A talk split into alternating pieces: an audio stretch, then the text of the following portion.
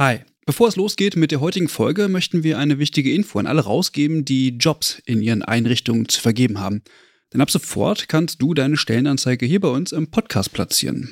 Wir finden das besser als Werbung, weil unsere treuen Hörenden damit Hinweise auf tolle Jobangebote bekommen und Unternehmen diesen Podcast nutzen können, um genau die Zielgruppe zu erreichen. Und wir nerven nicht mit Inhalten, die niemand hören will. Also eigentlich eine Win-Win-Win-Situation. Wenn du also eine Stellenanzeige hast, am besten natürlich für akademisch Pflegende, dann schreib uns eine Mail an hallo@übergabe.de. Übergabe hier mit UE. Wir veröffentlichen dann die Anzeige hier mit den relevanten Infos. Wir freuen uns auf deine Mail und wünschen viel Spaß mit der heutigen Folge.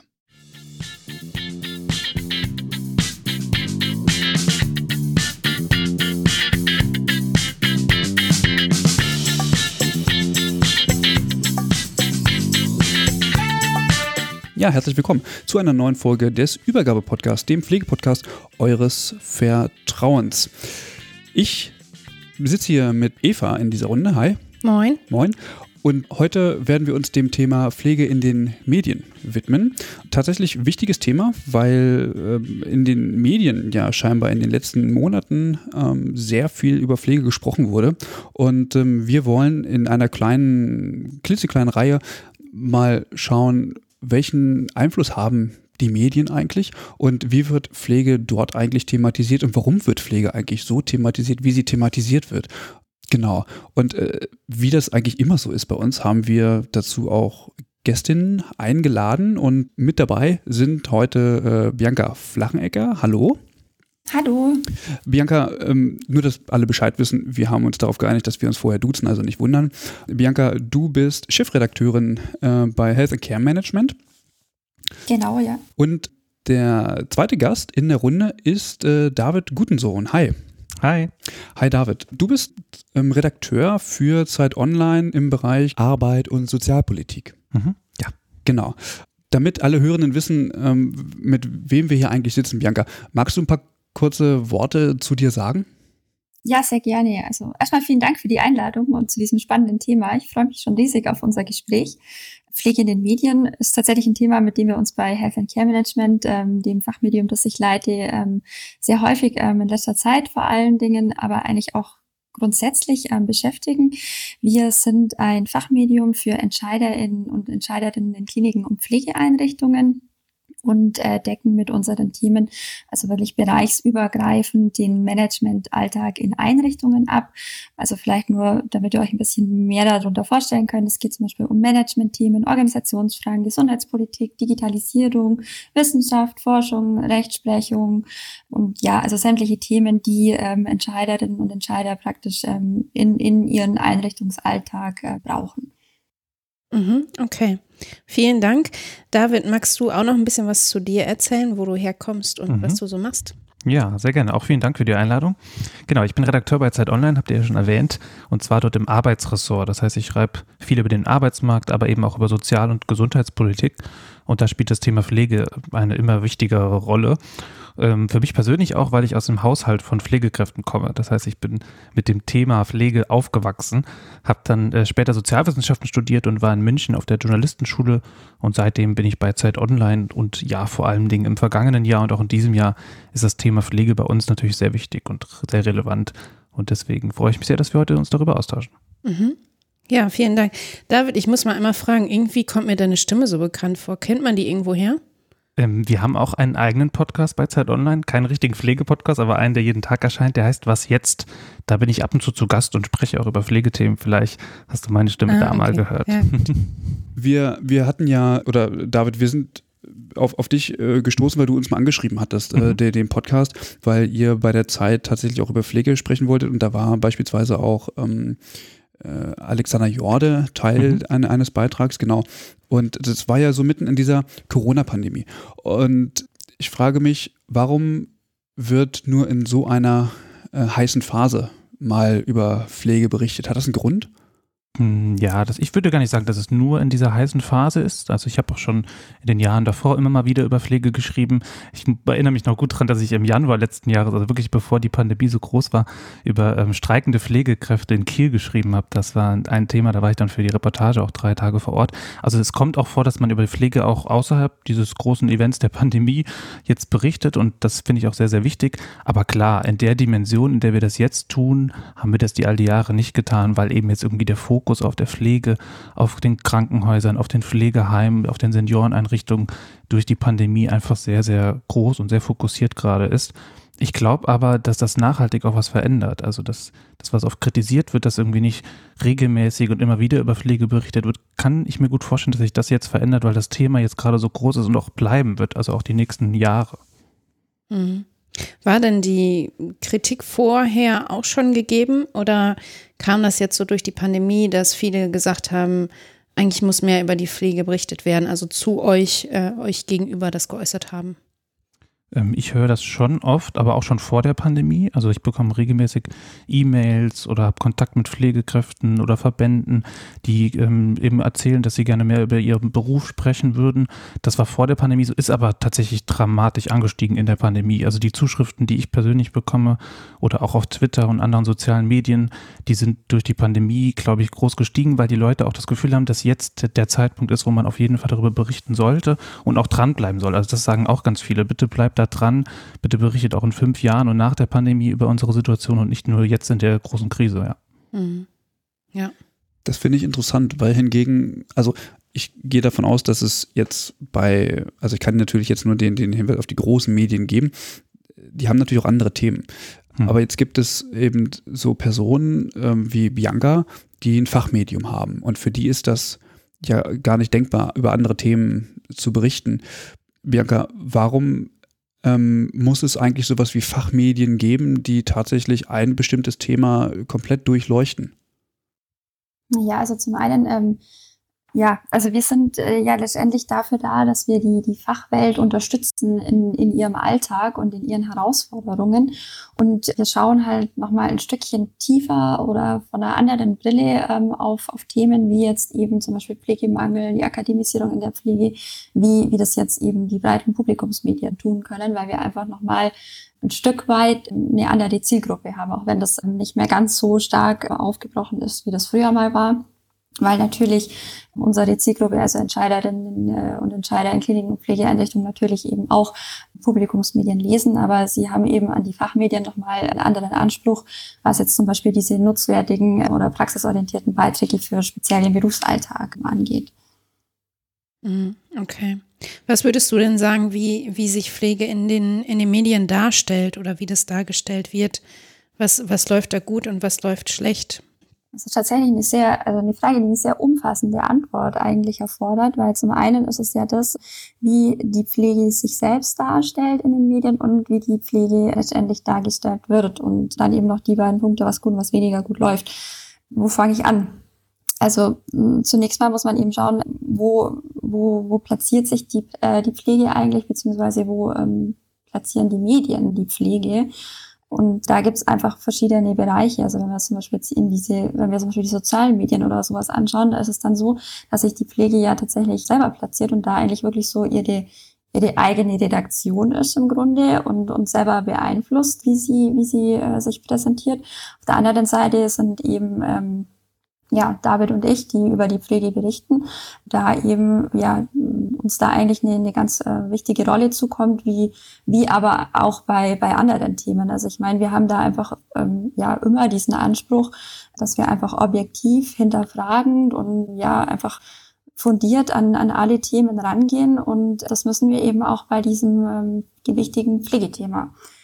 Und da muss man einfach auch immer schauen, dass man nicht zu sehr an der Oberfläche kratzt und sich halt auch nicht von ja, nicht, nicht blenden lässt, sage ich mal, von, von Personal Branding Strategien und von, ja, von, von viel Publizismus, sage ich jetzt mal an der Stelle. Also das ähm, ist tatsächlich eine sehr äh, komplexe Herausforderung. Und das ist dann auch der Punkt, wo ich sage, wo, wo mir ähm, teilweise massiv auffällt, was, was weniger gut läuft, ist das einfach, also da nehme ich die Fachmedien gar nicht aus. Also das ist tatsächlich so ein allgemeines Problem im Journalismus, dass es ja, dass man einfach, dass an vieler Stelle, an, viel, an vielen Stellen einfach nicht mehr so genau hinterfragt wird, dass man ja sich, sich oft ähm, leiten lässt von, von emotionalen Themen, weil die zum Beispiel gut geklickt werden und, und dass da einfach noch tatsächlich nochmal, ähm, gerade bei, bei Themen, die von so großer gesellschaftlicher Tragweite sind, nochmal ein Stück weit ähm, man zurück muss in Richtung objektiver Journalismus. Und auf der anderen Seite, was, was eben sehr gut läuft, und das kann ich ganz gut beurteilen, weil ich auf Instagram selber recht aktiv bin, ähm, vor allem eben jetzt auf Instagram, also in den sozialen Medien, wo sich äh, die Pflege ja gerade in, in, den letzten Jahren auch schon vor der Corona-Pandemie ähm, sehr, sehr stark präsentiert und eben auch für sich selber spricht. Und da ähm, gibt es eben die, die ähm, ganz ja, neutral aus ihrem Pflegealltag berichten, und dann eben auch die Möglichkeit entsteht, sich wirklich zu informieren und zu schauen, ähm, was machen die denn man kriegt da einfach so viele Einblicke, die, die dann aber bei anderen Accounts zum Beispiel wieder ähm, viel zu kurz kommen, wo man dann wirklich merkt, okay, da geht es jetzt rein um, um die Personal Branding Geschichte und um die Persönlichkeit, die eigene Persönlichkeit hervorzuheben. Und das ist dann wiederum die Aufgabe von uns, von uns Journalisten und Journalistinnen, da dann einfach zu trennen und, und zu gucken, ähm, okay, wo äh, bekomme ich jetzt hier objektive ähm, Informationen her von der Pflege direkt. Mhm. Ja. David, was würdest du denn sagen? Du hast erzählt, dass du zu, auch zu anderen Themen schreibst. Jetzt kannst du ja gut den Vergleich ziehen. Manchmal könnte man den Eindruck bekommen, dass über die Pflege, ist auch immer so ein großes Wort, über die Pflege irgendwie ein bisschen emotionaler geschrieben wird, berichtet wird. Wie ist da so deine Einschätzung? Hm, ja, das kommt, glaube ich, ganz auf die Form an, also auf die Art und Weise, wie berichtet wird und welche Form man wählt. Also wenn ich jetzt Reportagen schreibe und wirklich irgendwo hinfahre, Menschen begegne, begleite, was natürlich jetzt in der Corona-Zeit immer schwieriger geworden ist, aber gerade bei dem Thema dann doch sehr wichtig, dann ähm, glaube ich, hat das Emotionale dann doch irgendwie einen wichtigen, wichtigen Aspekt, den man aber auch nicht so, so klein oder schlecht reden sollte, weil ich glaube, das Emotionale, das ja auch, das wissen ja auch wir Journalistenschüler, dann später, was in der Forschung stattfindet, da gibt es ja ganz viele Studien zu, dass das bei den Leuten dann auch tatsächlich auch hängen bleibt, dass man mhm. damit die Leute auch dazu bringt, es zu lesen. Also das ist ja auch sowas, man kann natürlich sich darüber ärgern, dass, dass es gewisse Überschriften gibt oder dass man mit einer gewissen Form von Darstellung möchte, dass Leute letztendlich diesen Text lesen. Aber es macht ja dann doch gerade auch für die Menschen aus der Pflege, die irgendwie auch repräsentiert werden wollen, dann doch einen großen Unterschied, wie viele Menschen letztendlich das Thema lesen. Deshalb, ich glaube, es gibt unterschiedliche Sachen. Es gibt Reportagen, die eher so in die emotionale Richtung gehen. Es gibt aber auch ganz klare Interviews. Es gibt Analysen oder auch Kommentare, die dann wirklich so die, auf die sachliche und politische Ebene gehen. Ich glaube, am Ende macht das die Mischung und ähm, Pflege sollte in allen Bereichen stattfinden. Das ist, glaube ich, sehr, sehr wichtig. Und was mir auch noch ein wichtiger Punkt ist, das knüpft so ein bisschen an, an das, was Bianca gesagt hat. Ich glaube, dass äh, Pflege in den letzten Jahren auch ein bisschen professioneller auftritt. Also da gibt es immer mehr Akteure, die sich auch so eine Stimme verschaffen. Wir haben ja schon über Alexander Jordo gesprochen oder Franziska Böhler oder Nina Böhmer. Mit denen habe ich im letzten Jahr alle Interviews geführt. Ähm, ich glaube, über den Weg haben wir uns ja da auch kennengelernt. Das war diese Aktion, die wir gemacht hatten. Wir sind auf Stationen, wo dann äh, 100 Pflegekräfte und Ärztinnen und Ärzte gesprochen haben, wie denn so ihr Alltag ist und die wir dann dargestellt haben. Und ich glaube, dass das tatsächlich so ein Schlüssel auch für die Pflege ist, um mehr Aufmerksamkeit zu bekommen, offensive auch aufzutreten und auch so politischer aufzutreten, wie jetzt Petitionen zu machen mit, mit den Kollegen des Sterns oder so. Es gibt ja wirklich viele Möglichkeiten. Und da kann man sozusagen eine Mischung finden aus dieser emotionalen Berichterstattung, aber eben auch politischen Aufruf, Analysen, Kommentaren oder Interviews, ja. Mhm. Ich, ähm, also ich finde das total interessant, wie, wie ihr das berichtet. Und also ich nehme immer so äh, den, den, den kritischen Teil in der Übergabe irgendwie so ein, also nicht wundern. ähm, ich also Bianca hat vorhin sowas auch mit, mit Klickzahlen berichtet. David, würdest du sagen, dass das schon ein Thema ist bei so größeren Verlagshäusern wie beispielsweise jetzt der Zeit? Also es kann natürlich auch der Spiegel sein oder ähnliches. In, in, meinem Alltag nicht. Also ich kann meine Themen so entscheiden und so wählen und so mit der Redaktion und mit den Kollegen besprechen, wie wir das für richtig halten, ohne dass wir jetzt Texte schreiben, die Klicks oder Abos bringen sollen. Das spielt eigentlich weniger eine Rolle. Wir machen die Themen, die wir für wichtig halten, die Themen, von denen wir denken, dass sie gerade irgendwie so am Puls der Zeit sind. Gleichzeitig äh, ist es aber dann doch so, dass man natürlich auch schaut, wie wird denn eigentlich ein Text gelesen? Wie sind denn so die Kommentare? Wie sind die Reaktionen auch in den sozialen Medien? Weil ich mache ja letztendlich auch Journalismus damit es Menschen erreicht. Mhm. Also klar, äh, das ist immer so ein, so ein, Zwiespalt, immer so eine Mischung, die man finden muss. Man sollte sich nie von Klicks oder Abos oder Aufrufzahlen leiten lassen. Ich kenne auch niemanden bei uns, der das tut. Ich glaube, dass es aber trotzdem wichtig ist, dafür zu sorgen, dass letztendlich der Text ja auch ein großes Publikum erreicht und von vielen Leuten gelesen wird, was aber vor allen Dingen damit zusammenhängt, wie man einen Text schreibt. Also es ist ganz wichtig, dass der Text, und da glaube ich, unterscheiden wir uns dann von Fachmedien, die sich ja dann, äh, dann doch an das Publikum richten, das selber in der Pflege arbeitet. Wir versuchen die Texte immer so zu schreiben, dass es nicht so viele Fachbegriffe gibt, dass man den mhm. Text versteht. Das wird für Pflegepersonen vielleicht oder Pflegefachpersonen dann vielleicht auch erstmal manchmal irritierend wirken, weil man das ja alles so aus seinem Alltag kennt, aber man muss eben denken, dass auch der Bauarbeiter oder auch der, äh, der Arzt oder auch andere Menschen diesen Text dann ja auch lesen und verstehen müssen. Das ist, glaube ich, sehr, sehr ähm, wichtig. Mhm. Also einerseits Reichweite wichtig, aber nie so, dass man Texte schreibt, um Reichweite zu bekommen. Mhm. Das wäre Clickbait. Das, da gibt es ein paar Medien, die das machen, aber da würde ich die Qualitätsmedien und auch uns davon ausnehmen. Bianca, findest du, das ist ein Widerspruch? Also ich ähm, bin da immer tatsächlich so ein bisschen ambivalent, weil auf der einen Seite sage ich auch, natürlich soll es viele Leute erreichen, aber dann hat es gleichzeitig so eine Oberflächlichkeit. Und das ist ja jetzt in, im Bereich der Fachmedien eigentlich eher ja ein rotes Tuch, sage ich mal. Also hier versucht man ja schon durchaus Themen ein bisschen tiefgründiger zu beleuchten, eben weil es natürlich die, die entsprechende Zielgruppe gibt. Also ihr, ihr könnt das natürlich auch anders aufsetzen. Aber ist es, also wenn ich für eine Sache stehe, ist es nicht genau das, was ich eigentlich auch bezwecken möchte, diese Sache entsprechend zu bedienen? Ja, ganz klar. Also äh, insofern ist es genau die Gratwanderung, äh, die David da jetzt auch beschrieben hat. Also dass wir mit unseren Texten, und da unterscheiden wir uns eigentlich nicht, wir wollen einfach die Menschen erreichen mit unseren Texten und dann gibt es halt mittlerweile einfach so diese Tools, wo man eben gucken kann, welche, welche Themen kommen an, welche kommen weniger an. Und da ist es eben, ist es eben einfach so, dass eben, dass man halt schauen muss, dass emotionale Themen zum Beispiel, und das ist auch in der, in der Fach, äh, Fachwelt so, dass die einfach stärker gelesen werden. Und auch wie David sagt, man darf sich halt davon natürlich nicht leiten lassen, weil es geht darum, es geht um das Thema, es geht darum, die Menschen in dem Thema darzustellen und die Problematik und, und eben aufzuklären, beziehungsweise in unserem Fall halt einfach auch so einen Nutzwert zu schaffen. Aber man darf eben das große Ganze in dem äh, Zusammenhang nicht aus dem Auge verlieren. Vielleicht kann ich auch da noch mal kurz aus dem Nähkästchen plaudern, weil unsere äh, Redakteurin, die Sabrina Dermiller, die hat neulich mit Shirin Krese gesprochen. Die kennt ihr vielleicht auch von der AG äh, Junge Pflege.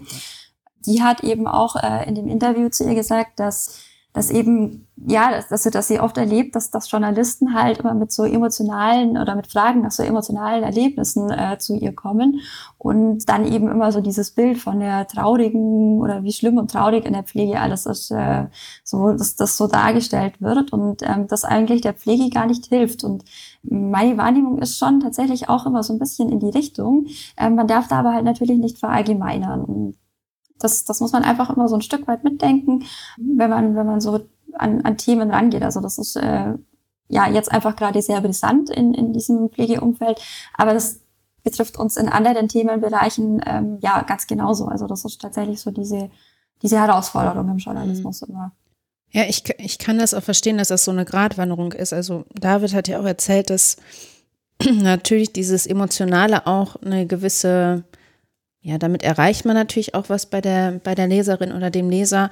Auf der anderen Seite ist es natürlich so, dass die Berufsgruppe Pflege, ähm, ich könnte mir vorstellen, dass da manche halt ein Problem mit haben oder das halt kritisch sehen, weil das halt oft so deklariert wird, wie Pflege ist eine Berufung und das ist so ein Gefühl, was man haben muss und eher so in die Richtung, anstatt zu sagen, es ist halt eine, ein professioneller Beruf so und es ist nicht, nicht nur eine Berufung, die man fühlt in seinen Kindestagen und denkt, jetzt werde ich Pflegekraft. Deswegen ist es, glaube ich, so, ja, besonders da eine Gratwanderung. Wobei ich könnte mir auch vorstellen, dass es auch bei, bei anderen Themen, ähm, ja, eine gewisse Emotionalität gibt, die dann ja auch gut re repräsentiert werden kann. Aber Eva, ich, diese, diese Gratwanderung hin oder her, aber ich ähm, frage mich, und ich habe ich hab nichts gegen Franziska Böhle, absolut gar nicht. Der, ich habe mich nur gefragt, jetzt ist sie auf dem Sterncover. Also warum ist Franziska Böhle auf dem Sterncover? Weil sie Pflegende ist, okay.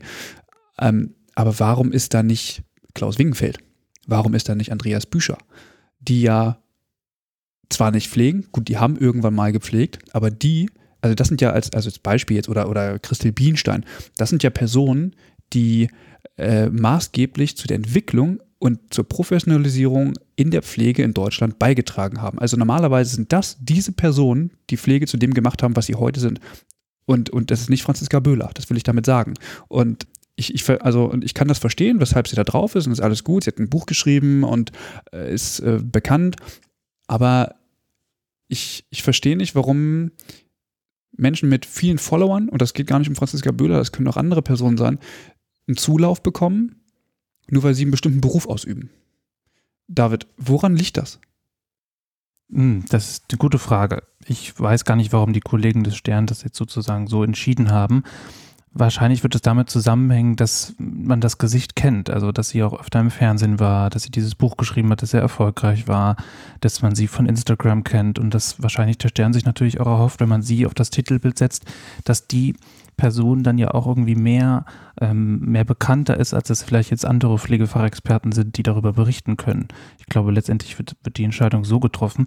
Bei uns ist es so, wir versuchen ähm, gerade so bei unseren Titelgeschichten, wir sind zwar nicht gedruckt, aber online, immer so eine Mischung herzustellen. Also wir haben dann immer mehrere Akteure. Ich mag das überhaupt nicht, dass wenn wir zum Beispiel so einen Aufruf machen, wie damals die Aktion Wir sind auf Station, dass wir dann zum Beispiel nur Alexander Jorde darstellen wir haben das dann so gemacht, das weiß ich noch, dass da gab es so acht Bilder, die dann immer so laufend auf unserer Seite zu sehen waren. Und wir achten da nicht nur auf Berühmtheit, wir achten da auf Alter, auf Migrationshintergrund, auf die Geschichte, die dahinter steckt, auch auf die Qualität des Bildes tatsächlich. Also gerade bei so Geschichten, wo wir dann auch von Protagonisten Bilder geschickt bekommen, muss man da immer so eine Mischung finden. Und ich glaube, das ist ähm, ja sehr, sehr wichtig. Und ähm, ja, eine gute, gute Bildredaktion, wie wir sie haben, die gibt sich da sehr, sehr viel Mühe, dass das irgendwie gut funktioniert und alles abgebildet wird. Aber klar, es gibt auch Geschichten, wo das wahrscheinlich dann mal nicht so gut läuft. Der Stern hätte sich beispielsweise ja auch dafür entscheiden können, wie bei früheren Aktionen, die sie gemacht haben, ganz viele Menschen auf das Cover zu machen. Also mhm. 10, 15, 20. Ich erinnere mich da an ein paar Geschichten, die der Stern ganz erfolgreich gemacht hat, bei dem das eben so ein Signalbild des Sterns war. Ich weiß aber nicht, warum sie das bei der äh, Pflegepetitionsgeschichte jetzt dann doch nicht gemacht haben. Vielleicht wollten sie auch nicht sozusagen diesen Wiedererkennungswert, den die Aktionen des Sterns ja auch oft haben, dafür benutzen, sondern auch mal eine andere Variante wählen. Aber da müsste man wirklich die Kollegen in Hamburg dann fragen. Hm.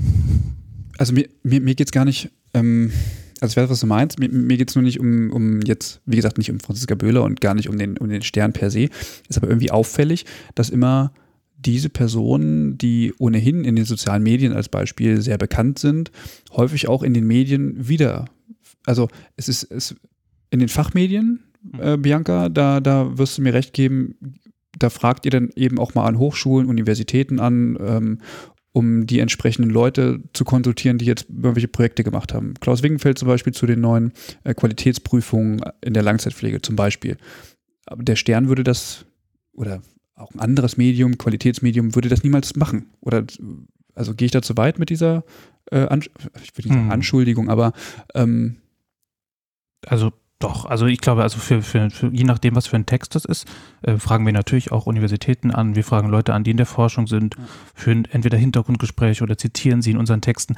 Vielleicht sind das aber auch oft Personen, vielleicht, vielleicht liegt es daran, die vielleicht nicht so taugen als Person, die man porträtiert. Also wenn ich jetzt aus der journalistischen äh, Sichtweise aus der journalistischen Sichtweise ähm, entscheiden muss, wenn ich jetzt einen Text schreibe, eine Reportage, ob ich jetzt jemanden, der forscht, bei sich zu Hause treffe oder im Büro treffe und mit ihm ein Interview führe, das geht auf jeden Fall, das ist auch toll.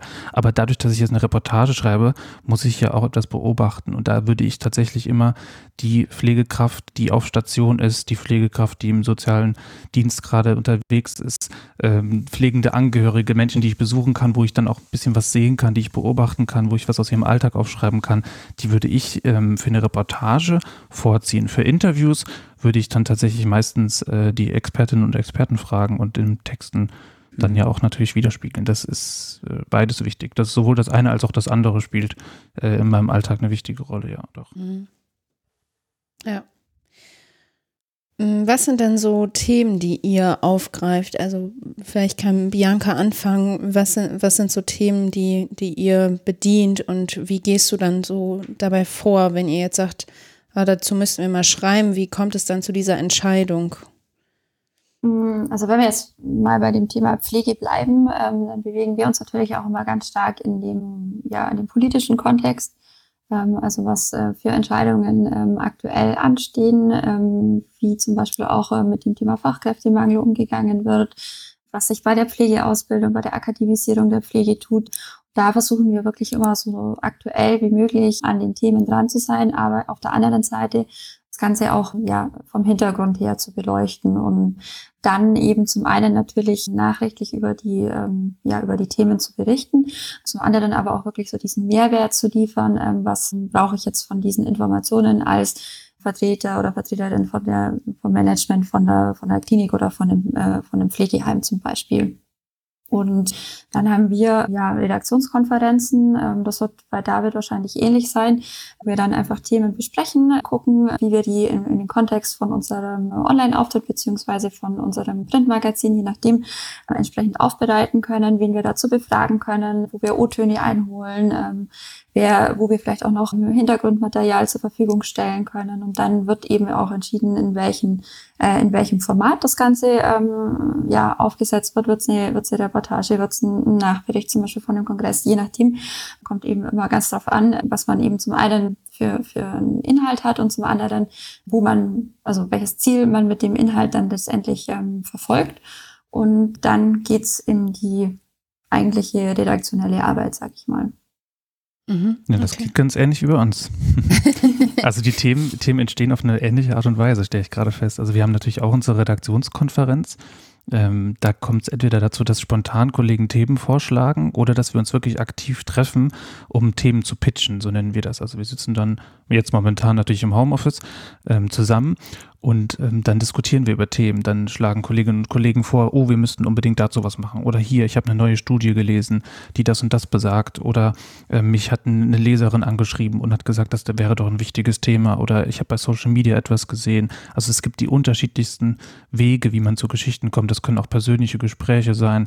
Ganz viele Geschichten sind auch schon entstanden, indem ich ja dann einfach bei mir in der Heimat bei meiner Familie war und wir haben über Themen gesprochen und dann habe ich von meinen Eltern gehört, was gerade bei ihnen äh, eine Rolle spielt. Also es gibt die unterschiedlichsten Wege und dann muss man sozusagen in der Redaktionskonferenz die Kolleginnen und Kollegen davon überzeugen, warum das Thema wichtig ist. Und dann wird gemeinsam geklärt, wie wir es angehen, wie wir es machen, mhm. auf welche Art und Weise. Und das kann eben die Reportage sein, für die man äh, jemanden zwei, drei Wochen lang begleitet. Das kann aber auch das schnelle Interview sein, das man am selben Tag macht. Das sind ganz unterschiedliche Sachen. Das macht den Alltag ja auch spannend. Mhm. Jetzt hast du gesagt, du hast, äh, bist auch zwischendurch in einem Podcast zu hören. Was würdest du denn sagen jetzt für, für den Beruf der Pflege? Was sind so die Vor- und Nachteile von den verschiedenen Medien und wo kann Pflege sich positionieren oder wo sollte Pflege positioniert werden? Mhm. Ja, die Formate und sind natürlich ich würde noch eine Frage, unterschiedlich. Mhm. Ich ja. würde da noch ergänzen, ähm, ob sich Pflege überhaupt positionieren kann. Also ich, äh, weil die Wahrnehmung, also die, die, die Medien oder jetzt so, in diesem die werden ja, ja, eben, aber die, das ist natürlich ein Riesenwort, aber die werden ja, also die, die Berufsgruppe wird ja durch die Medien repräsentiert. Also welche Form kann auch Pflege erschaffen, um sich selber irgendwie auch darzustellen? Oder ist man darauf angewiesen, auf äh, jetzt äh, Health and Care Management oder eben auf Zeit Online? Mhm. Mhm. Ja, ich glaube, es gibt zwei Wege. Also erstmal die unterschiedlichen Formen. Es gibt eben Podcasts, es gibt Social Media, es gibt Instagram, es gibt Zeitschriften, Magazine, Fernsehbeiträge und die alle haben ihre eigenen Vor- und Nachteile, würde ich sagen. Ähm, zum Beispiel im Fernsehen geht es ganz oft darum, ja auch die Bilder zu produzieren, ähm, irgendwie wie, so ganz nah am Alltag dran zu sein. Bei Social Media ist es ganz oft auch eine Form von Verkürzung. Also man muss natürlich in viel kürzerer Zeit, mit viel weniger Platz die Informationen transportieren. In einem Podcast, je nachdem wie lange der ist und wie viel man Zeit hat, kann man natürlich auch viel intensiver und viel tiefer reingehen. Bücher sind zum Beispiel ganz wichtig. Ich schreibe schreib gerade selber ein, dass, dass sich auch mit Pflegepolitik beschäftigt und merke, dass man da natürlich viel mehr in die Tiefe gehen kann, als, als jetzt mit einem äh, kurzen Interview, das man macht oder mit einem Social Media Post. Also es gibt die unterschiedlichsten Wege und ich glaube, dass die äh, Pflegenden das auf jeden Fall für sich nutzen müssen, auf jeden Fall äh, in den sozialen Medien, aber eben auch die klassischen Medien weiterhin zu benutzen. Beides spielt eine wichtige Rolle, um repräsentiert zu werden. Das gilt eigentlich für alle Berufsgruppen, alle Interessensverbände, sowohl für die Lastwagenfahrer als auch eben für, für, die, für die Pflegekräfte. Und ich glaube, dass das ähm, ja eine immer wichtigere Rolle spielt, sich da auch zu positionieren, auf jeden Fall, ja. Mhm. Wie ist so die, die Reaktion, die, die ihr jetzt bekommt bei Zeit Online, wenn es um Pflegethemen gibt? Wie ist das Echo? Ja, riesengroßes Interesse. Also ich merke das immer in Social Media, ich merke das mit E-Mails, ähm, mit Nachrichten, die mich erreichen oder auch die Kommentare. Da ist ein wirklich großes Interesse. Das war im letzten Jahr also wirklich riesig. Ähm, ist es auch weiterhin. Die Leute bewegt das Thema, die beschäftigt das. Und man merkt auch, dass die Leute das darüber hinaus wollen. Also man bekommt auch wirklich Hinweise, man bekommt ähm, ähm, Nachrichten, die einem dann so vermitteln, von wegen, bitte, bitte behaltet das Thema weiterhin im Blick.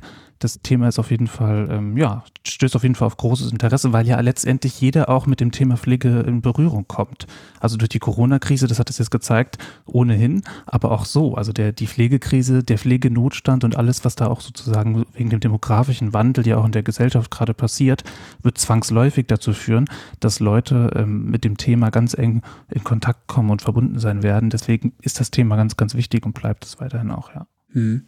Jetzt, Wenn ich da mal kurz, ja, darf klar. ich da kurz einhaken ja, bitte. Stelle? Ähm, also es ist tatsächlich auch so, dass wir jetzt auch als, als Fachmedium merken, wenn wir eben diese Pflegethemen ähm, spielen, jetzt auch während und ähm, ja oder seit der Corona-Krise, dass wir da natürlich nochmal gesteigerte, ähm, ja, gesteigerte Aufmerksamkeit bekommen, auch äh, jenseits unserer äh, Kernzielgruppe. Und das ist tatsächlich eben auch das, was, was der, äh, der David da gesagt hat, dass diese, diese, dieses Interesse an dem Thema sehr, sehr groß ist und sich mittlerweile auch jeder, wenn man wirklich mal so aktiv nachhört, ähm, sich jeder mittlerweile ähm, eine Meinung dazu gebildet hat. Und ähm, das ist tatsächlich, denke ich, auch mit darauf zurückzuführen, dass sich die, die Pflege selber auch in, gerade in den sozialen Medien bewusst darstellt. Und um nochmal auf, auf deine ähm, einleitende Frage ähm, zurückzukommen, wie sie sich denn oder wo sie sich denn darstellt. Also ich glaube, dass es oder wo sie sich denn darstellen kann und muss. Ich glaube, das ist oft gar nicht ja beeinflussbar von der von der Pflege selber, weil ja zumal also wir wir Medien sind ja jetzt keine Marketingagentur, ähm, die die die Pflege jetzt dabei unterstützen, in irgendeiner Form wahrgenommen zu werden, sondern wir sind ja dafür da, ja so objektiv wie möglich, aber so so neutral und so nah dran am Thema wie möglich einfach für Informationsfluss zu sorgen und dafür zu sorgen, dass sich eben ja, Meinungen bilden können letztendlich. Und ähm, die Pflege kann das, glaube ich, insofern einfach beeinflussen, indem sie sich einfach sichtbar macht und kommuniziert und eben auch an, an solchen Stellen, wo sie, wo sie auftreten kann, dann einfach auch für, für, ähm, für die eigene Stimme sorgt und, und für sich spricht. Und ich glaube, dass wir da dass sich da sehr, sehr viel getan hat. Ja, in den, in den letzten Jahren aber tatsächlich schon. Ich würde es auch gar nicht so sehr an Corona ähm, festmachen, jetzt so aus der, aus der Fach, aus der Fachbranchensicht. Mhm, okay. Es gibt ja einige Pflegende, die sich, also habt ihr ja vorhin auch schon äh, gesagt, besonders auf Instagram, ähm, sich da auch äh, entsprechend ja, präsentieren, beziehungsweise ähm, da auch ihre, ihre Themen ähm, platzieren. Jetzt habt ihr gesagt, die, die Corona-Pandemie, ohne da jetzt großartig drauf eingehen zu wollen, hat natürlich jetzt eine, eine, gute Möglichkeit geboten, um insgesamt über Gesundheit und Gesundheitsversorgung und natürlich auch Pflege zu sprechen. Hm, jetzt gehe ich aber davon aus, Bianca, dass ihr euch dem Thema anders nähert, als das beispielsweise ähm, David machen würde. Also, weil ihr ein Fachmedium seid. Also ich könnte mir vorstellen, dass ihr in so einer Phase vielleicht mh, hm, mehr suchen müsst, ähm, um ein Thema auf diese aktuelle Situation zuschneiden zu können, oder? Hm, weiß ich nicht, weil ich nicht, ich weiß nicht, äh, wie wie es bei David ist, ob wir das jetzt so viel anders machen. Aber ich ähm, sag mal, also wenn wir jetzt ähm, an Themen rangehen, also zum, also für mich ist die Denkweise an der Stelle einfach die, ähm, dass wir sagen, okay, die Einrichtungen stehen jetzt aktuell eben vor dieser Herausforderung. Corona-Pandemie und eben ganz primär vor dem Thema Fachkräftemangel ähm, in der Pflege. Das heißt, wir suchen nach Themen, oder nach Inspiration, nach Best-Practice-Beispielen, wie denn jetzt genau dieses Thema Fachkräftemangel vielleicht angegangen werden kann. Welche äh, Tipps haben wir da? Wo finden wir ähm, ja Inspiration? Wo gibt es zum Beispiel eine Einrichtung oder ein Klinikum, das da ein, ein gutes Konzept hat? Vielleicht gibt es irgendein Programm, von dem andere Einrichtungen nicht gehört haben. Also wir haben da zum Beispiel neulich ähm, dann über ähm, die Regio-Kliniken in Elmshorn ähm, berichtet, die dann zum Beispiel ein, ein spezielles Programm haben für Wiedereinsteiger. Und ähm, wir versuchen dann tatsächlich mit solchen Themen wirklich einen, konkreten Nutzwert zu schaffen, Transparenz zu schaffen, ähm, dass äh, unsere Leserinnen und Leser da praktisch dann auch wirklich Ansprechpartner haben und solche Inhalte, die Inhalte so aufbereitet bekommen, dass sie dann ja gegebenenfalls einfach einen Anleitungsfaden bekommen für die Herausforderungen konkret bei sich selbst. Und eben zu sagen, ähm, ja, wir können vielleicht äh, bei der und der Einrichtung anrufen und uns hier nochmal ähm, ja, Feedback holen oder nochmal Tipps, wie wir das Ganze dann zum Beispiel bei uns auch umsetzen können, um dann ganz konkret in der Abteilung oder Station ähm, XY den, dieses, dieses ähm, Problem eben angehen zu können. Mhm. David, kann man ein bisschen, also das hört sich jetzt sehr makaber an, aber kann man aus, aus dem journalistischen Sinne froh sein, dass sowas wie Corona passiert ist? Ähm, das will ich auf keinen Fall sagen. Also man, man, man sieht natürlich, dass das Interesse an Journalismus, an Pflege Themen in den Medien ähm, groß ist. Und gerade wir bei Zeit Online und bei der Zeit sehen auch, dass wirklich das Informationsinteresse einfach riesig ist. Und wenn man das jetzt einfach mal nur so sehen möchte, kann man natürlich sagen, ich übe gerade einen Beruf aus, den viele Menschen interessiert, weil den viele Menschen erwarten, dass er sie informiert über das, was gerade passiert. Ähm, und das ist natürlich positiv, klar. Da freut man sich natürlich drüber. Das Feedback, das man bekommt, ist natürlich ähm, immer schön, wenn das auch sehr, sehr viel ist. Ähm, aber trotzdem würde ich mir lieber wünschen, dass wir keine Pandemie haben. Ja, natürlich, das würde ich mir schon, schon wünschen. Ja. Aber grundsätzlich hat man jetzt sehr viel Futter oder sehr viel Möglichkeiten, ähm, über ein Thema zu schreiben, womit du dich jetzt eben auch auskennst in deinem Ressort. Mhm. Das stimmt total, ja, auf jeden Fall. Mhm. Was auch ein bisschen ermüdend sein kann, weil man natürlich dann auch sozusagen ähm, das Thema Corona bei allen Themen, die man macht, mitdenkt. Mhm. Also ich weiß gar nicht, wie oft ich mit Kolleginnen und Kollegen in letzter Zeit auch mal darüber gesprochen habe, wie gern wir mal wieder ins Ausland reisen würden für Reportagen, wie gern mhm. wir mal wieder auch das Thema Corona mal so ausblenden würden in unseren Themen. Und das wäre natürlich auch mal wieder schön. Wir freuen uns auch alle riesig auf die Zeiten, in der das auch alles wieder möglich ist. Aber klar, gerade für jemanden wie mich, der irgendwie sich mit Pflege und mit Gesundheitspolitik beschäftigt, war das letzte Jahr Jahr und auch dieses Jahr ähm, extrem spannend. Man hat ähm, die Themen gehen nie aus. Ich muss, ich stehe, glaube ich, nie auf morgens und frage mich, welches Thema könnte ich denn jetzt machen, weil die Themen sind alle da. Also mein, mein Themendoc ist äh, so groß und weit gefüllt, dass ich ähm, wahrscheinlich äh, dreimal so viel arbeiten könnte. Mhm. ja, stimmt schon, klar. Ja. Jetzt hast du eben erzählt, dass du manchmal in die Heimat fährst und hörst, was deine Familie so beschäftigt. Hm, welchen Einfluss hat denn so die, die Subjektivität beim Journalismus? Also wenn das Themen sind, die dich selber oder deine Familie oder so ähm, berühren oder beschäftigen und ja, dann, dann wird das vorgeschlagen von dir. Aber wie, was hat Subjektivität bei euch ähm, für, eine, für, ein, für einen Einfluss? Hm. Also man muss natürlich bei jedem Thema so gut es geht versuchen, das objektivst wie möglich darzustellen. Gleichzeitig ist aber ganz klar, dass es diese wahre Objektivität im Journalismus, zumindest meiner Meinung nach, ähm, nicht gibt weil immer die Subjektivität eine Rolle spielt. Also immer die mhm. Frage, wie bin ich denn sozialisiert? Was habe ich in meinem Leben erlebt? Was sind die Interessen, mit denen ich mich beschäftige? Und die Tatsache, dass ich äh, der Sohn von Pflegekräften bin, dass ich in meiner Kindheit sehr viel Zeit im Seniorenheim meiner Eltern verbracht habe, das, das hat natürlich einen Einfluss auf mich gehabt. Und das hat natürlich auch dazu geführt, dass mich diese sozialen Themen, sage ich jetzt mal, ähm, mehr begeistern als jetzt Berichterstattung über Sport oder Berichterstattung über Kunst und Kultur. Also das spielt immer eine wichtige Rolle und auch in der Art und Weise, wie man denn die Themen angeht. Also letztendlich entscheide ich natürlich darüber, welche Experten frage ich, wo suche ich denn nach Protagonisten, welche Menschen will ich denn überhaupt zu Wort kommen lassen, wie kann ich es denn schaffen, das Thema möglichst objektiv darzustellen und gleichzeitig mir dessen bewusst zu sein, dass natürlich die Auswahl der Menschen schon darauf sozusagen widerspiegelt, wer ich denn auch als Mensch bin. Also das spielt immer in jedem Text natürlich eine Rolle, klar. Mhm. Ja, ich meine, es sind ja auch alles nur Menschen, sowohl diejenigen, mhm. die Medien produzieren, als auch diejenigen, die das konsumieren.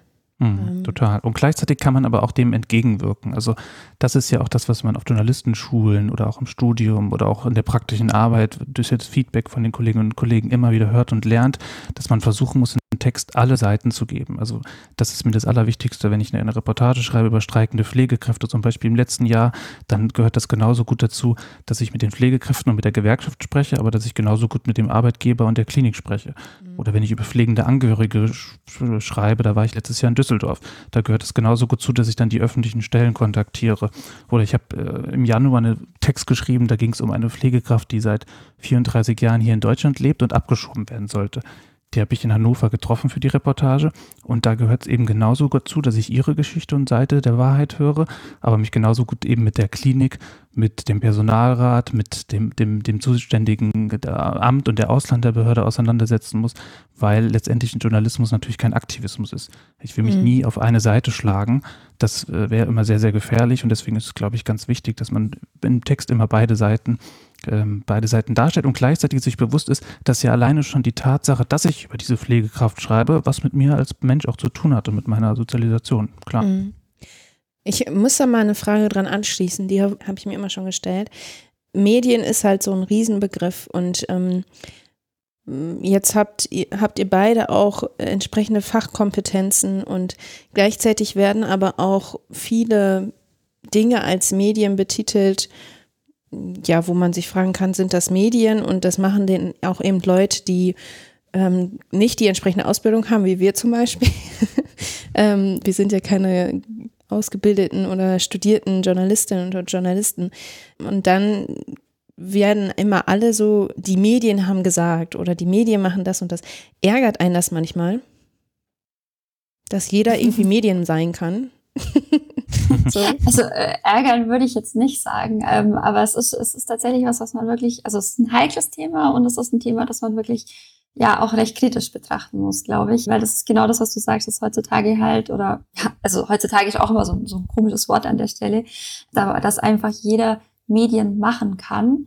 Das bereichert äh, zum einen natürlich die, die Informa den Informationsfluss, zum anderen muss man aber eben ganz klar aufpassen und ganz klar sich auch darüber bewusst sein, dass ganz viel von diesen Medienschaffenden einfach so in Richtung Selbstdarstellung geht. Und das ist wirklich was, was, ähm, was man sehr, sehr kritisch betrachten muss und wo es eben einfach dann schon auch diese, diesen ganz bewussten Umgang mit, mit Medien und mit Informationen ähm, erfordert, der, der eben auch ja bei, bei, bei, der, bei allen Generationen, die nachkommen, umso wichtiger ist, dass man wirklich äh, separieren muss, wo, wo kommen wirklich objektive Medien her, wie erkenne ich objektive Berichterstattung, wo, wo, wie, wie kann ich beurteilen, ob wirklich alle Seiten gehört worden sind und ähm, ob das jetzt auch tatsächlich einfach wirklich eine, eine neutrale Berichterstattung ist, ob ein objektives Bild geschaffen wurde.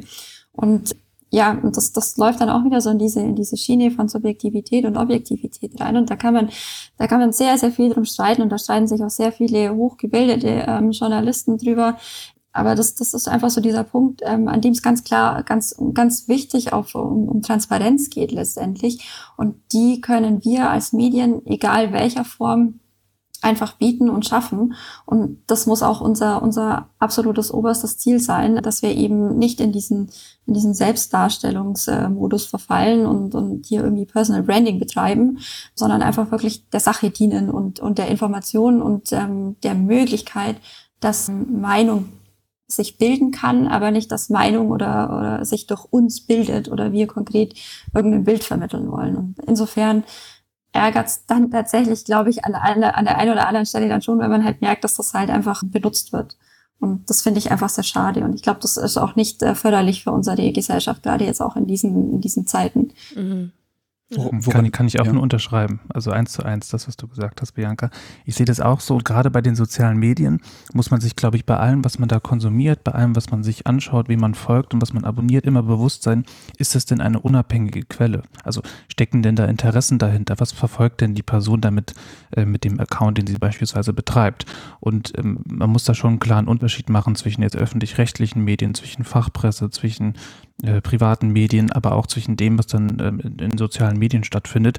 Und würde, ich würde nicht sagen, dass ähm, beispielsweise es schon Journalismus ist, einen Instagram-Account zu betreiben und sein, eigene, sein eigenes Leben äh, sozusagen äh, herauszutragen und dann vielleicht auch über den Beruf zu sprechen, aber auch über andere Dinge. Da würde ich eine starke Grenze ziehen zwischen Journalismus und zwischen sagen wir jetzt mal Aktivismus oder zwischen Selbstdarstellung, was ja überhaupt keine, keine Kritik daran mhm. beinhaltet. Also das darf ja jeder machen und ich finde das ja auch total spannend und wir bekommen ja da auch Inspirationen von. Das ist beides ganz, ganz wichtig, aber auf jeden Fall klar getrennt, auch wenn der Begriff des Journalisten und der Journalistin ja nicht geschützt ist. Also mhm. es gibt ja nicht diesen einen Ausbildungsweg, in dem, auf dem man dann Journalistin oder Journalist wird. Trotzdem muss man, glaube ich, ähm, in der ähm, Art und Weise, wie man das konsumiert, sich dessen zumindest bewusst sein, dass ein Instagram-Account oder eine Facebook-Gruppe oder auch eine Facebook-Seite oder auf Twitter irgendwelche Initiativen, dass die natürlich Interessen verfolgen und das nicht äh, unabhängig sind, ja. Mhm. Mm.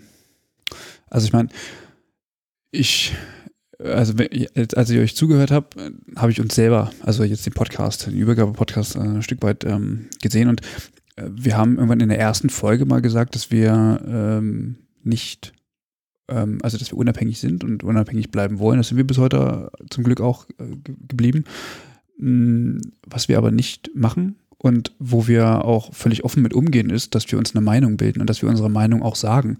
Ich weiß gar nicht, ob das jetzt beeinflussend auf Menschen oder auf Hörende draußen wirkt, aber ähm, findet ihr es richtig, dass wenn Menschen jetzt, also wie wir jetzt als Beispiel, mh, ihre Meinung sagen, weil ich, also ich finde, es gehört, also man, ich finde, man muss sich doch auch mal positionieren können. Also man kann doch nicht ewig nur objektiv sein und für alles offen. Ich finde, man muss doch auch mal ähm, ja, sich klar bekennen, ob man etwas gut oder etwas schlecht findet. Und das heißt ja nicht, dass andere das auch so finden müssen. Also solange ich in der Lage bin, das entsprechend zu argumentieren, findet ihr das, dass das ähm, verantwortungslos ist, wenn man das macht?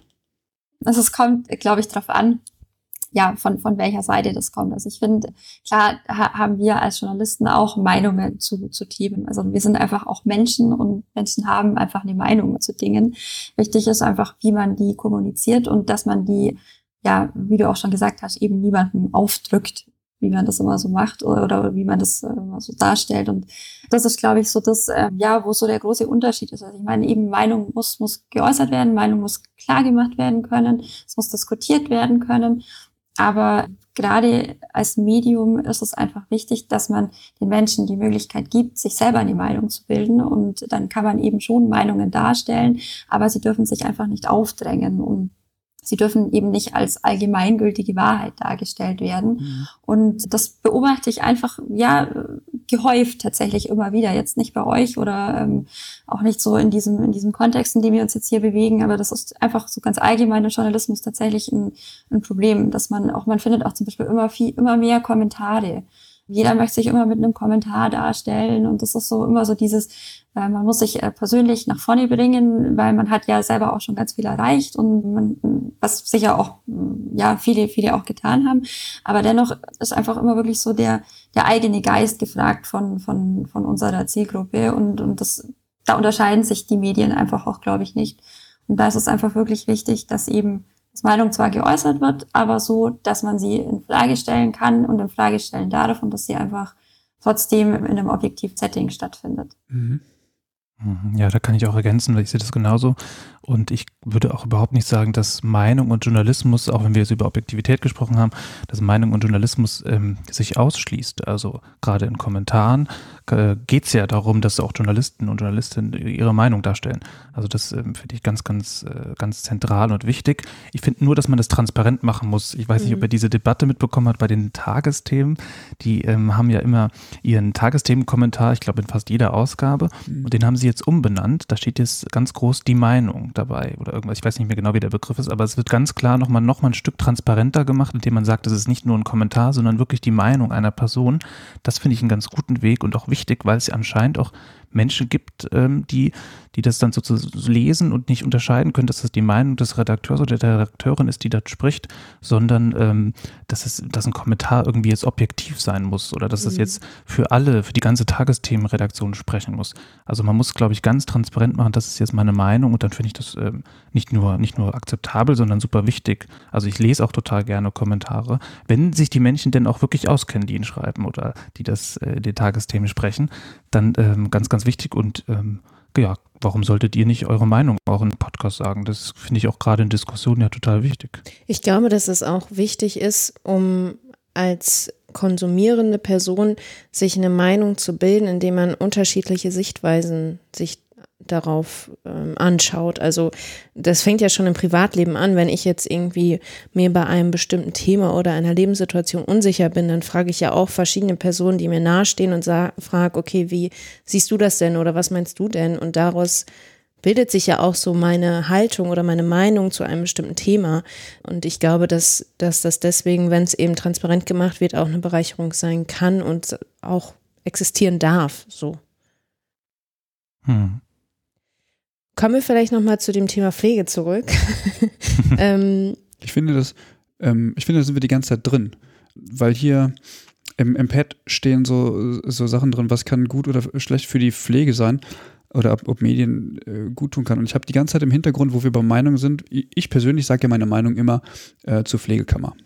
Mhm. Und ähm, wenn man jetzt, also ein Fachmedium oder eben auch ähm, ein größeres ähm, Medium, sich jetzt für die Sache einsetzt, also jetzt beispielsweise ähm, Pflege mit Würde und so weiter, dann gehört es aus meiner Sicht ja auch dazu, mal zu schauen, okay, wie sind denn eigentlich die Arbeitsbedingungen? Und dann hört man halt immer nur, naja, die verdienen so wenig und die haben so viel zu tun und weiß ich nicht was, alles richtig, aber dazu gehört eben auch mal hinzuschauen, was brauchen die Pflegenden denn und wer hat da eigentlich noch die Hände im Spiel und weshalb sind denn die Situationen so, wie sie sind? Ja.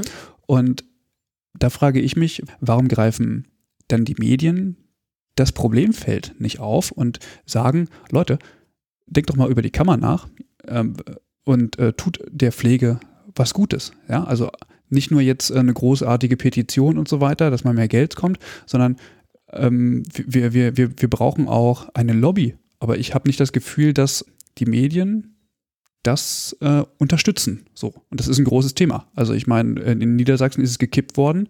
Ja, viele Medienhäuser, ich kann mich an die Notz erinnern, die immer wieder Öl ins Feuer gegossen hat, wenn es ums Thema Pflegekammer ging, äh, gerade in Niedersachsen.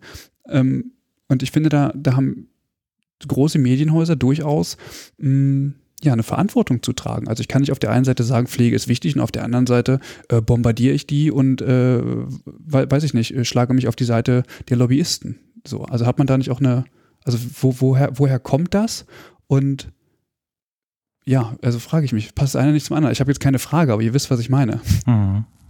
Ja, also ich glaube, ähm, es ist eben, was du da ansprichst, das ist ein ganz, ganz wichtiger Punkt. Und das ist eben genau eben, da ist nämlich, das sind die Medien oder ja, Journalisten oder wie auch immer man das sagen möchte, eben schon in der Verantwortung, weil das nämlich genau wieder ganz klar dieser Bereich ist, wo man einfach ja klassischerweise Berichterstattung leisten muss und eben einfach alle Bereiche ja mit abbilden muss und eben einfach auch viele viele Stimmen zu Wort kommen lassen muss und eben nicht für eine Seite in irgendeiner Form Partei ergreift, um eben den eigenen Zweck zu erfüllen oder den, dem, dem eigenen Ziel oder was auch immer äh, letztendlich dann dahinter steckt, dem nachzugehen. Und deswegen, also ich kann, kann jetzt auch nur in, an der Stelle auch nur für HCM sprechen. Also wenn wir solche Themen haben, dann schauen wir halt auch wirklich, dass wir einfach, ja, alle, wie, wie auch David es vorher gesagt hat, alle Seiten zu Wort äh, kommen zu lassen.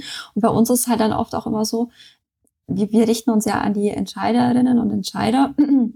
Und gleichzeitig haben wir ja auch so dieses Spannungsfeld zwischen denen, die dann auf, auf die die Entscheidungen dann letztendlich den, die Auswirkungen haben. Und deswegen ist es für uns auch immer so wichtig, dass wir auch wirklich die Stimmen der Mitarbeitenden eben hören und eben auch schauen, was, was brauchen die? Was brauchen die in ihrem Alltag? Ist es eben zum Beispiel die Pflegekammer? Ist es aber vielleicht auch eine Unternehmenskultur? Ist es ja, sind es Mitarbeitergespräche oder was, was ist es denn eigentlich? Wo, wo, wo drückt der Schuh an der Stelle? Und das sind dann diese, diese Bereiche, wo, wo, wo es unsere Verantwortung ist, eben so Verknüpfungen herzustellen, indem wir einfach die, die Informationen bereitstellen und, und ähm, ja, für beide Seiten entsprechend versuchen, so diese, diese Strukturen ähm, vorzu oder aufzuzeigen, wo an welcher Stelle denn der Austausch stattfinden muss und damit eben genau ähm, sowas, sowas nicht passiert. Mhm. Die Pflegekammer ist auch ein gutes Beispiel. Wenn ich jetzt persönlich der Meinung bin, dass die Pflegekammer wichtig und richtig ist, dann ähm, finde ich, kann ich einen Kommentar dazu schreiben. Also dann kann ich meine, wenn ich das ganz transparent mache, dann kann ich sagen, ähm, wenn wir jetzt die Lehren aus der Krise ziehen wollen, müssen Pflegekammern das zentrale politische Vertretungsorgan sein und kann einen Kommentar darüber schreiben. Ich kann mich aber auch einfach mit der Pflegekammer beschäftigen und dann spreche ich sowohl mit Befürwortern als auch mit Kritikern. Also, weiß nicht, du hast von Lobbyisten gesprochen, müsste man dann gucken, wer genau dieser Interessensverband ist. Aber man könnte sowohl mit der einen Seite als auch mit der anderen sprechen, weil meine Aufgabe ist es, selbst wenn ich das gut finde, was äh, in Pflegekammern passiert, ist es ja nicht als Journalist aktivistisch zu handeln und ein Thema in die Öffentlichkeit zu bringen, sondern sozusagen das Thema zu behandeln und andere Akteure, die sich ja auch deutlich besser damit auskennen, die ja vielleicht sogar in Pflegekammern aktiv sind oder die es ablehnen, aus welchen Gründen auch immer, beide ähm, darzustellen. Also ich glaube, das, das ist ganz, ganz, ganz wichtig. Mhm. Das ist, das, das ist, ach, ich diskutiere auch schon wieder zu viel, ne? Ich, ich verstehe das, David, dass das irgendwie wichtig ist, ne? Mhm. Ähm, aber auf der anderen Seite machen wir da eine riesengroße Petition und packen da ähm, äh, Menschen aufs Cover und äh, machen auf, auf Wohltäterei und, und Würde für Pflege und so weiter und so fort, denken das aber nicht zu Ende. Am Ende passiert nämlich nichts. Also das ist meine Prognose. Weißt du, was ich meine? Hm. Oder damals auch die ähm, mit, mit, diesen 100 Gesichtern äh, auf Stationen. Das ist, hm. das ist toll, Pflege sichtbar zu machen. Aber es ändert für den Beruf nichts. Und das finde ich schade. Mhm.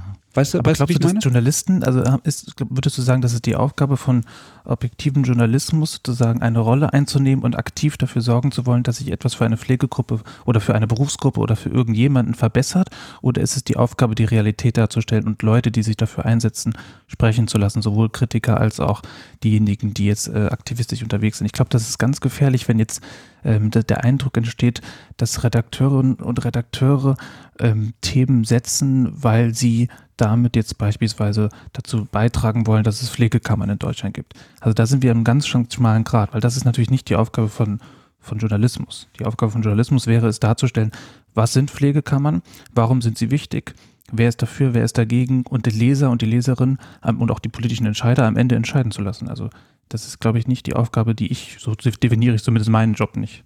Genau, aber, aber ja, nee, also natürlich hast du recht, das ist, das ist gefährlich und Mhm. ähm, so habe ich das auch, also so, so detailliert habe ich das auch noch gar nicht gedacht. Also ich bin eben auch kein Journalist, so, äh, aber es ist genau richtig.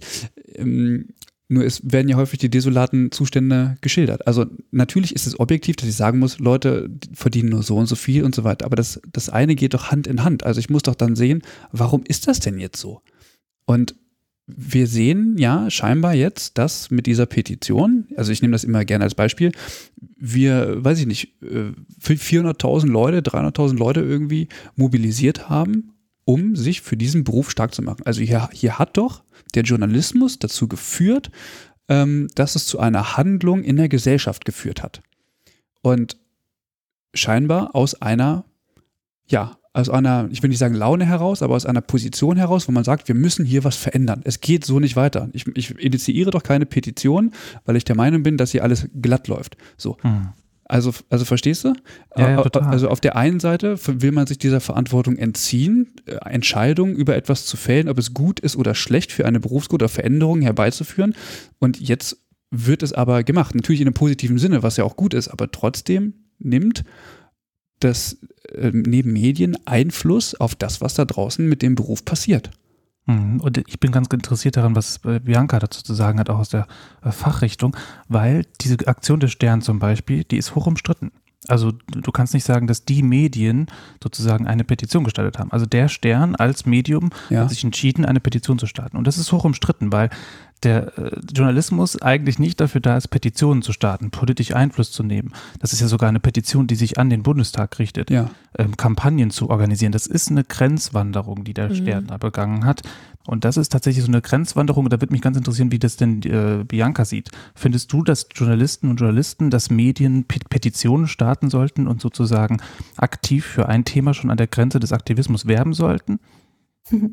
Ja, also es ist äh, genau, was du sagst. Also ich sehe das tatsächlich auch eher kritisch, muss ich sagen, weil also nach meiner Definition ist es eben nicht die Aufgabe von Medien, kann man aber halt drüber streiten. Aber also ich, es, ja, ich könnte dich jetzt einfach auch so zitieren an der Stelle. Ähm, also ich, ähm, ja, es ist einfach äh, ja nicht eine schwierige Sache mit dieser mit dieser Sternpetition, wenn sie auch einen, einen äh, ja einen edlen oder einen guten Zweck an der Stelle verfolgt, ist es also wäre von HCM an der Stelle so auch nicht erschienen. Also da kann ich Hm. mich dem David und der Zeit an der Stelle ähm, anschließen.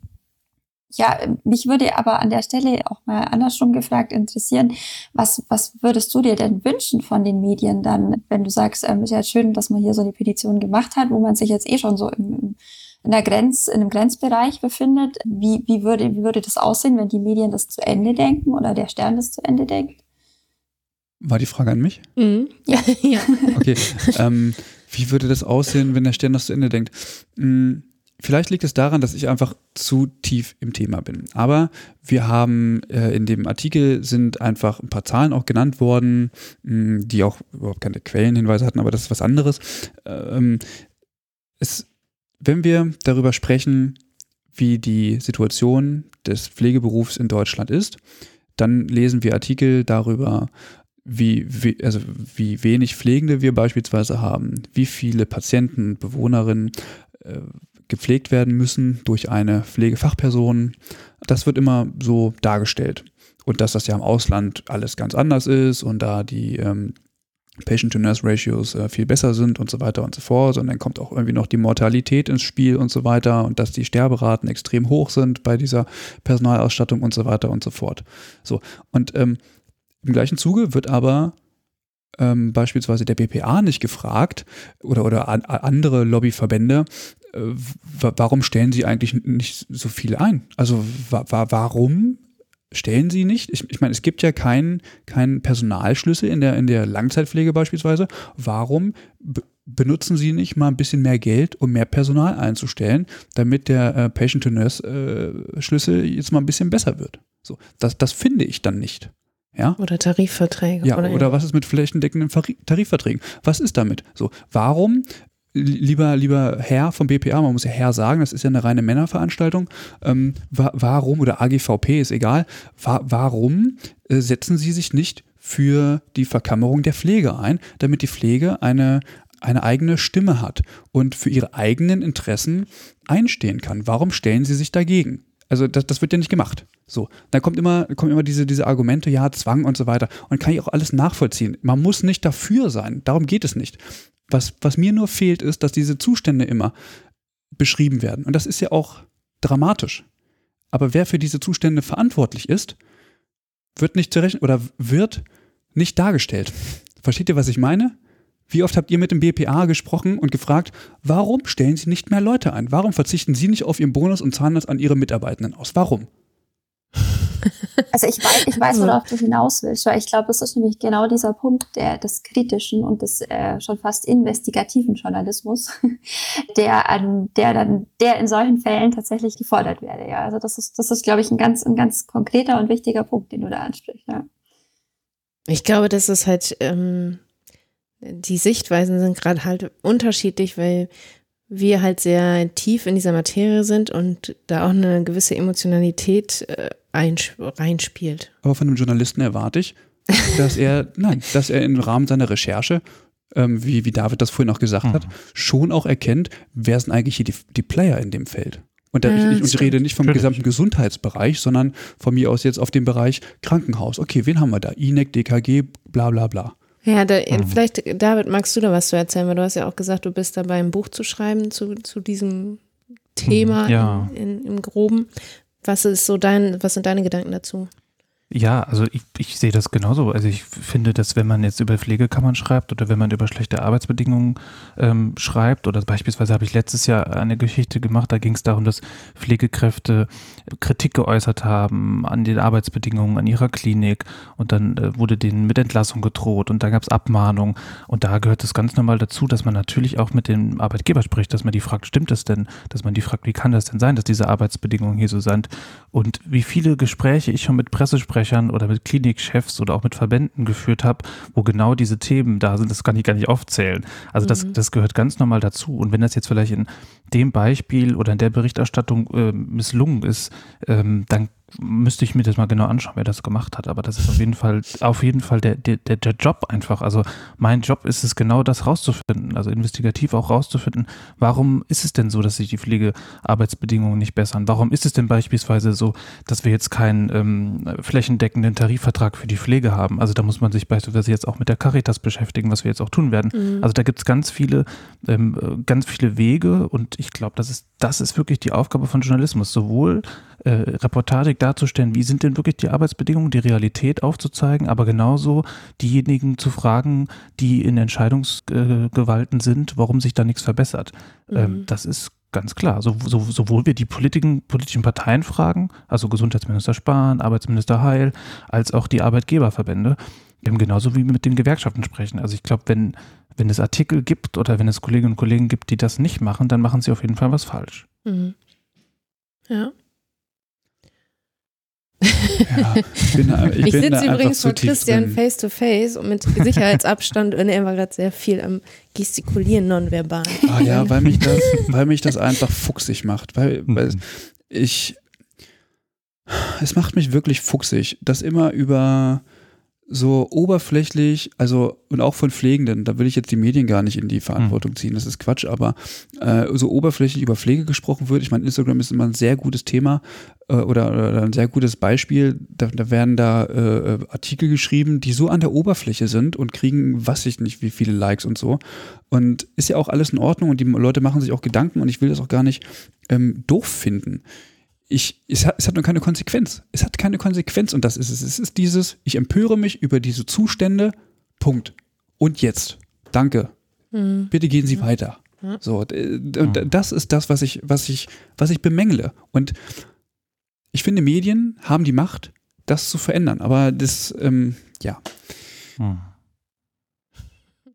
Ja, also ja, ich, ich verstehe total, was du meinst aus deiner super, Perspektive. Ja. ja. ich verstehe das total. Aber gleichzeitig sehe ich eben auch die, die, die Sicht, dass Medien, und es gibt ja nicht die Medien, es gibt ja auch mhm. zum Beispiel, ist es ja auch nicht so, dass, äh, wenn ich jetzt in meiner Redaktion fragen würde, wie steht ihr denn zu den Pflegekammern, da würde sich ein sehr diverses Bild ergeben. Also da ist es nicht so, dass da alle dieselbe Meinung teilen und das jetzt, dass man könnte sich überhaupt nicht darauf einigen, welche politischen Dinge will ich denn jetzt vorantreiben, weil natürlich das Meinungsbild ja auch so divers ist. Mhm. Also deshalb wäre das, glaube ich, total schwierig zu sagen, dass sich Journalisten und Journalistinnen sozusagen zur Aufgabe setzen wollen, dass Konsequenzen daraus erfolgen.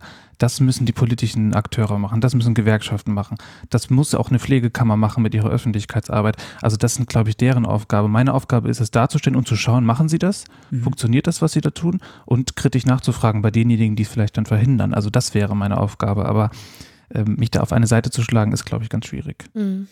Jetzt würde mich mal interessieren, du hast eben erzählt, dass, dass deine Aufgabe dann auch darin besteht, mit äh, verschiedene Anfragen zu stellen, ähm, nach Stellungnahmen zu fragen. Wie empfindest du das so in, im Themenbereich der Pflege? Beißt man da auf Granit oder wie, wie sind so da die, die Reaktionen von denjenigen, von denen man Informationen haben möchte? Ich würde nicht sagen, dass die Pflege sich da unterscheidet von den anderen Recherchen, die okay. man macht. Mhm. Also ähm, kein Pressesprecher der Welt freut sich darüber, wenn ihm kritische Fragen gestellt werden. das äh, ist egal, ob man jetzt über den Ölkonzern oder über irgend, irgendwas in der Pflege recherchiert. Das ist, glaube ich, das äh, Business as usual. Das passiert in allen Bereichen. Es gibt Pressesprecher oder es gibt äh, Stellen, die einem schnell antworten. Manche tun das langsamer. Bei manchen ist es anstrengend und man muss oft nachfragen und nachhaken, dass man auch genau die Zahlen bekommt, beispielsweise, die man will. Man muss da sehr, sehr vorsichtig sein. Genauso ist es aber auch, dass man aufpassen muss, dass, dass man sich nicht vereinnahmen lässt von, von anderen Seiten. Also man mhm. bekommt ja auch genauso gut von Gewerkschaften äh, Statements, die die wiederum in der Presse sehen wollen. Also da muss man ganz vorsichtig mhm. sein, aber ich würde nicht sagen, dass sich die Pflege oder Gesundheit ähm, unterscheidet, beispielsweise von meinen Recherchen zum Arbeitsmarkt oder auch was die Kolleginnen und Kollegen im Sport machen. Also ich glaube, da, da natürlich jeder auch ein Interesse daran hat, in den Medien stattzufinden, ist es ähm, ganz wichtig, dass man dafür sorgt, dass ähm, alle Seiten gehört werden. Und ich glaube nicht, dass die Pflege sich da unterscheidet von irgendwelchen anderen Bereichen. Ich weiß nicht, wie du siehst, Bianca, in der, in der Fachpresse. Wie ist es da? Nee, also es ist tatsächlich genauso, wie du gesagt hast. Ähm, es kommt einfach darauf an, was man da gerade für einen Ansprechpartner hat. Weil das ja auch einfach ja Menschen sind, die dann auf unsere Anfragen reagieren und dann bekommt man eben auch manchmal Antworten, die man nicht bekommen möchte oder äh, hat dann auch gar nicht so viel Einfluss auf die Antwort, wie man es manchmal gerne hätte. Oder denkt sich dann, boah, ich müsste jetzt noch so viel weiter die Fragen stellen, aber ähm, ich habe einfach nur den und den Platz zum Beispiel zur Verfügung oder ähm, eben auch nur eine gewisse Zeit für mein Interview zum Beispiel. Aber das kommt einfach wirklich drauf an. Also da kann ich jetzt nicht sagen, dass es in der Pflege oder dass sich die Pflege da jetzt besonders unterscheiden würde von anderen Themenbereichen. Mhm. Okay. David, was würdest du denn sagen, wird die Pflege auch nach der Corona-Krise noch ein Thema sein in der Medienwelt, also in deiner wahrscheinlich schon. ähm, aber wie ist da so deine Einschätzung? Ja, auf jeden Fall. Ich kann mir nicht vorstellen, dass das Thema Pflege ähm, verschwindet. Es ist unvorstellbar. Also auch schon vor der Krise nicht. Da wurde ja auch schon berichtet. Aber ich glaube, dass durch die Corona-Krise und dadurch, dass das jetzt allen nochmal so stark bewusst geworden ist, ähm, das Thema auf jeden Fall bleiben wird. Also wir haben jetzt äh, Landtagswahlen, wir haben den Bundestagswahlkampf, da bin ich sehr gespannt, mhm. äh, inwiefern da auch das Thema Pflege auch eine Rolle spielt. Ich werde im äh, Sommer mein Buch veröffentlichen. Das heißt, äh, da werde ich auch ganz äh, gespannt darauf achten, wie das auch auf den, wie das auch auf Interesse stößt, ob das ein großes Thema im Wahlkampf wird. Und ich bin mir sicher, dass auch danach das ein großes Thema wird sein. Also ich sehe jetzt die Koalitionsverhandlungen vor mir. Ich kann mir nicht vorstellen, dass der nächste Koalitionsvertrag verhandelt wird, ohne dass über die Pflege gesprochen wird, groß. Ich kann mir nicht vorstellen, dass die nächste Bundesregierung einfach weitermachen kann mit der jetzigen Politik. Also ich glaube, dass da wirklich viel Bewegung ist und das Thema ähm, Pflege bleibt, bleibt sehr groß, ja, auf jeden Fall. Mhm. Bianca, was ist so deine Einschätzung? Also ich meine, das ist jetzt ein Fachmedium, aber wie würdest du das so sehen? Ganz genau so. Also ich glaube, dass sich da gerade sehr, sehr viel bewegt und auch weiterhin bewegen wird. Und ich glaube, dass sich da auch jetzt im Zuge der der Wahlen dann im September auch noch einige Neuerungen ergeben werden. Und ich glaube, also ich beobachte das alles sehr gespannt und freue mich eigentlich so ein bisschen auf, auf das, was kommt, weil ich glaube, dass das auch sehr viel Gutes ähm, auf die Pflege und ähm, damit auch auf das deutsche Gesundheitswesen zukommen wird. Weil ich schon spüre, auch jetzt so im, im Verlauf der Jahre, ähm, den ich jetzt auch schon im Gesundheitswesen tätig bin, dass jetzt gerade, glaube ich, wirklich so ein Umbruch stattfindet. Und auch wenn man so mit, mit den einzelnen Gesellschaften und den Akteuren so spricht, ist, glaube ich, tatsächlich erkannt worden, ähm, wo so die Pain Points sind und wo angesetzt werden muss. Und deswegen, ähm, ja, also ich glaube wirklich, dass sich da in naher Zukunft sehr, sehr viel verändern wird und auch sehr spürbar für, für alle. Mhm. Ja, das, das würden wir uns auch auf jeden Fall wünschen. Und ähm, ja, wir sind froh, dass ihr euch heute Zeit genommen habt. Gibt es noch irgendwas, was wir vergessen haben zu thematisieren, was ihr gerne noch loswerden möchtet? Fällt dir was ein, Bianca? Nee. Also mir hat alles gesagt. Hat, äh, ja, mir hat es einfach nur sehr viel Spaß gemacht. Ich finde, wir haben richtig, äh, richtig gut debattiert. Auch mhm. wir haben ja schon vorher auch mal über Fragen gesprochen. Ich finde es schön, dass wir irgendwie so im Fluss waren und dass wir auch wirklich so auch mal diskutieren konnten. Das hat mir ähm, Freude gemacht und ich weiß nicht, mir fällt jetzt gar kein Themenbereich ein, den wir vernachlässigt haben, aber vielleicht hat Bianca ja da noch eine Idee. nee, also ich fand es auch äh, super, äh, super Gespräch, sehr inspirierend, eben auch mal äh, die andere Seite der Medien sozusagen auch mal so zu sehen. Und ähm, ja, fand ich sehr schön. War ein sehr angenehmes Gespräch mit euch. Vielen Dank. Ja, gerne. Ja, dann war das ja eine gute Idee von uns, euch beide in einer Folge zu Wort kommen zu lassen. Das hat sich, glaube ich, ganz gut ergänzt. Also vielen Dank, dass ihr euch die Zeit genommen habt.